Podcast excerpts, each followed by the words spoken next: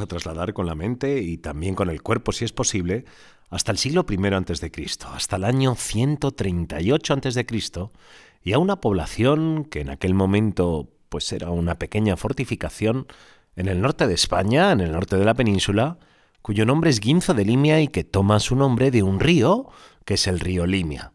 El ejército romano había llegado hasta allí y contaba la leyenda que cualquiera que se atreviera a cruzar el río Limia le iban a pasar cosas terribles, entre otras que iban a perder toda la memoria. Imaginaros por un momento que estáis en cualquier sitio y andáis cinco metros y sabiendo que si andáis esos cinco metros perdéis la memoria. ¿Os gustaría? Bueno, algunos o alguna probablemente sí. A mí no me gustaría perder la memoria. Eso fue lo que le pasó al ejército romano, que en cuanto llegó a esos territorios del norte, divisó el río, se paró en seco. Claro, allí estaba su emperador, el líder, el líder del ejército romano, cuyo nombre era Décimo Bruto Juno, el cual no solo no creía en leyendas, sino que además quería dar un ejemplo a su ejército. Cruzó el río y desde el otro lado fue nombrando uno por uno a cada uno de los soldados que formaban parte de su ejército. Y sí, se acordaba del nombre de cada uno de ellos. Ese es un líder con muy buena memoria. Soy Diego Antoñanzas y este es mi podcast sobre coaching y pensamiento positivo.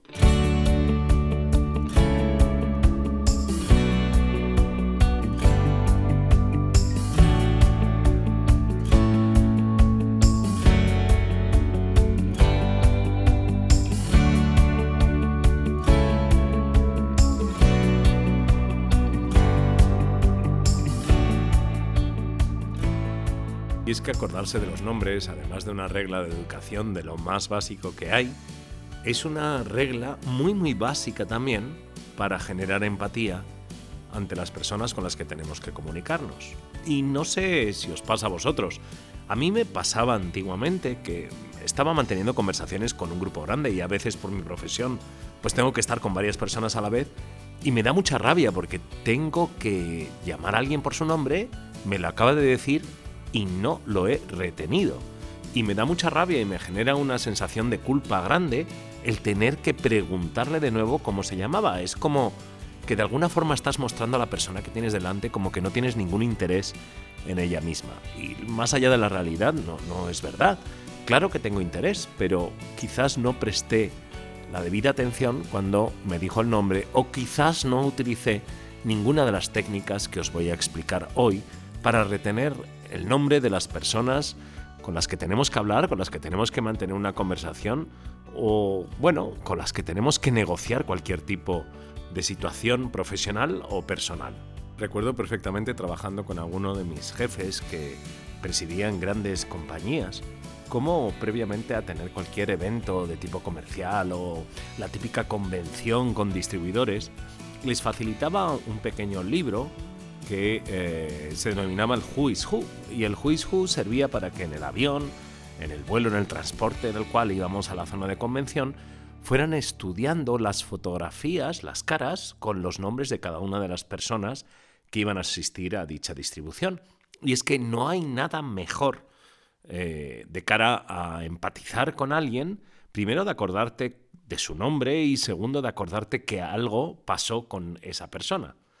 Por ejemplo, los reyes, si van a Cándido en Segovia a tomar cochinillo, pues las personas de protocolo tienen que indicarle en un papel cuándo fue la última vez que estuvieron tomando cochinillo allí, de cara a que cuando el rey se reúna con el propio Cándido le recuerde lo bien que lo pasaron aquella tarde de 1998 tomando cochinillo. Espero haberme explicado, pero te quiero contar cuáles son los trucos que yo mismo utilizo para acordarme de los nombres de las personas con las que tengo que hablar.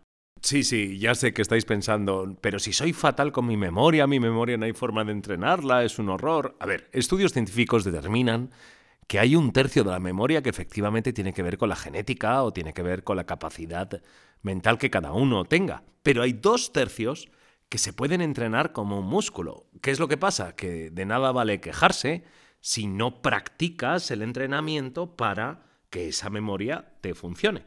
Y una de las formas más rápidas de practicar ese entrenamiento es aprendiéndote los nombres de las personas con las que tienes que hablar. Una de las primeras cosas que te recomiendo de cara a recordar nombres es que trabajes con la motivación de por qué tienes que recordar ese nombre.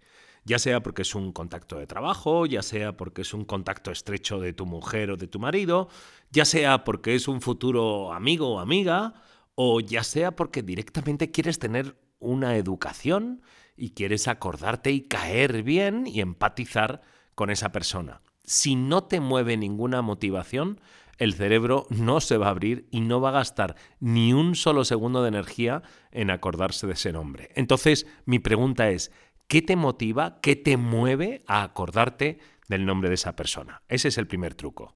El segundo truco tiene que ver con la, con la concentración, es decir, tienes que estar concentrado o concentrada en el momento en que esa persona te diga el nombre. Y cuanto menos esos primeros segundos, retener ese nombre.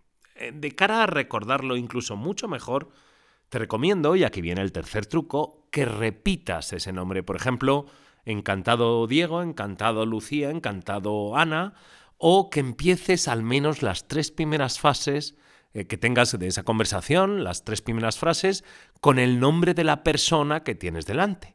Eso quieras o no, no es para, en plan, repetir por repetir, sino porque el cerebro funciona bajo un efecto repetición y le es mucho más fácil recordar aquellos nombres o aquellas circunstancias que tú mismo repites con tu propia voz. Es decir, el cerebro te está escuchando a ti mismo cuando tú hablas con tu propia voz. Un cuarto truco tiene que ver con analizar nombres de personas que se llaman igual. Es decir, si te presentan a alguien que se llama Sofía, pon en mente rápidamente a alguien que tú ya sepas y que recuerdes que se llama Sofía. Ya sé que probablemente no tengan nada en común más allá del nombre, pero el mero hecho de pensar que hay una persona que se llama igual que esa persona que tienes delante ayuda a que el cerebro se acuerde perfectamente de su nombre. Así que si te dice que se llama Manuel, piensa en un Manuel que ya conozcas de cara a retener mejor ese nombre. Al igual que en la escucha activa, que veremos en algún otro capítulo, a la hora de recordar nombres también te recomiendo que no tengas ninguna pregunta preparada en tu cerebro. No te haces la idea de la cantidad de conversaciones que hay con gente en la cual estás hablando con esa persona y te está mirando esperando a la milésima de segundo en la cual vas a acabar para que te indique cuál es la siguiente pregunta. Déjate llevar, no hace falta que pienses en cuál va a ser la siguiente parte de la conversación. Lo que tienes que hacer es escuchar activamente. Y para escuchar activamente no puedes tener ningún otro pensamiento, porque no podemos trabajar con varios pensamientos a la vez. Así que cuando te dice tu nombre, deja tu mente completamente en blanco de cara a que quede completamente sellado el nombre de esa persona en tu cerebro. Una quinta regla mnemotécnica em, puede tener que ver con los rasgos físicos. Es decir, eh, tienes que asociar algún rasgo físico muy determinante de esa persona. Todos tenemos alguno, aunque sea la descripción del color de los ojos, o una nariz grande, una boca pequeña, me da igual, poco pelo, que es calvo, lo que sea. Algún rasgo físico, cuanto más descriptivo y exclusivo de esa persona, mejor, que lo asocies con ese nombre. Esa es una forma clarísima de acordarte eh, del nombre. Por ejemplo, Carlos, el de las orejas grandes. Pues, pues ese no hay problema.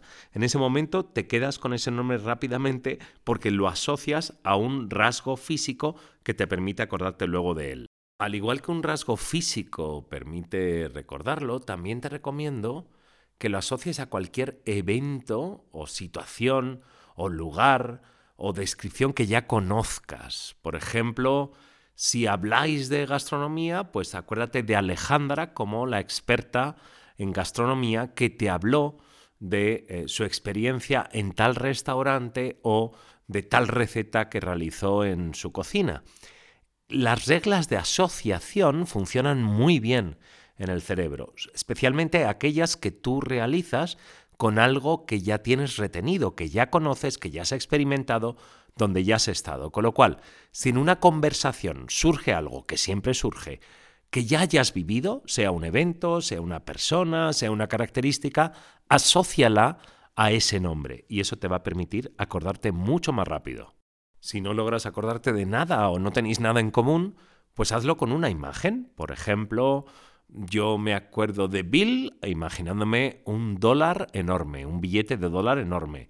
O esta persona me recuerda a una lámpara que había en casa de mi abuela. Ya sé que parecen absolutas gilipolleces, pero las asociaciones mentales funcionan súper bien de cara a fijar conceptos en la memoria.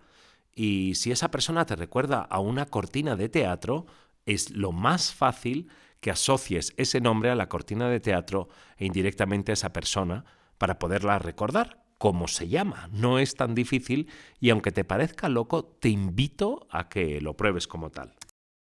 Por último, y al igual que hicimos al principio, te recuerdo que es fundamental que a la hora de despedirte, a la hora de decir adiós o de eh, quedar para luego, de zanjar esa conversación, es fundamental que acabes diciendo su nombre, porque el cerebro es como una esponja, el cerebro aprende de forma permanente y lo más importante de cara al cerebro son las primeras conversaciones, pero también las últimas, que son aquellas que se quedan fijadas no solo en nuestra retina, sino también en nuestro oído y principalmente en nuestras neuronas. Por eso es importante que digas, pues hasta la próxima Pablo, encantado de conocerte Pablo, o Pablo espero verte pronto, me da igual, el caso es que introduzcas el nombre en esa despedida.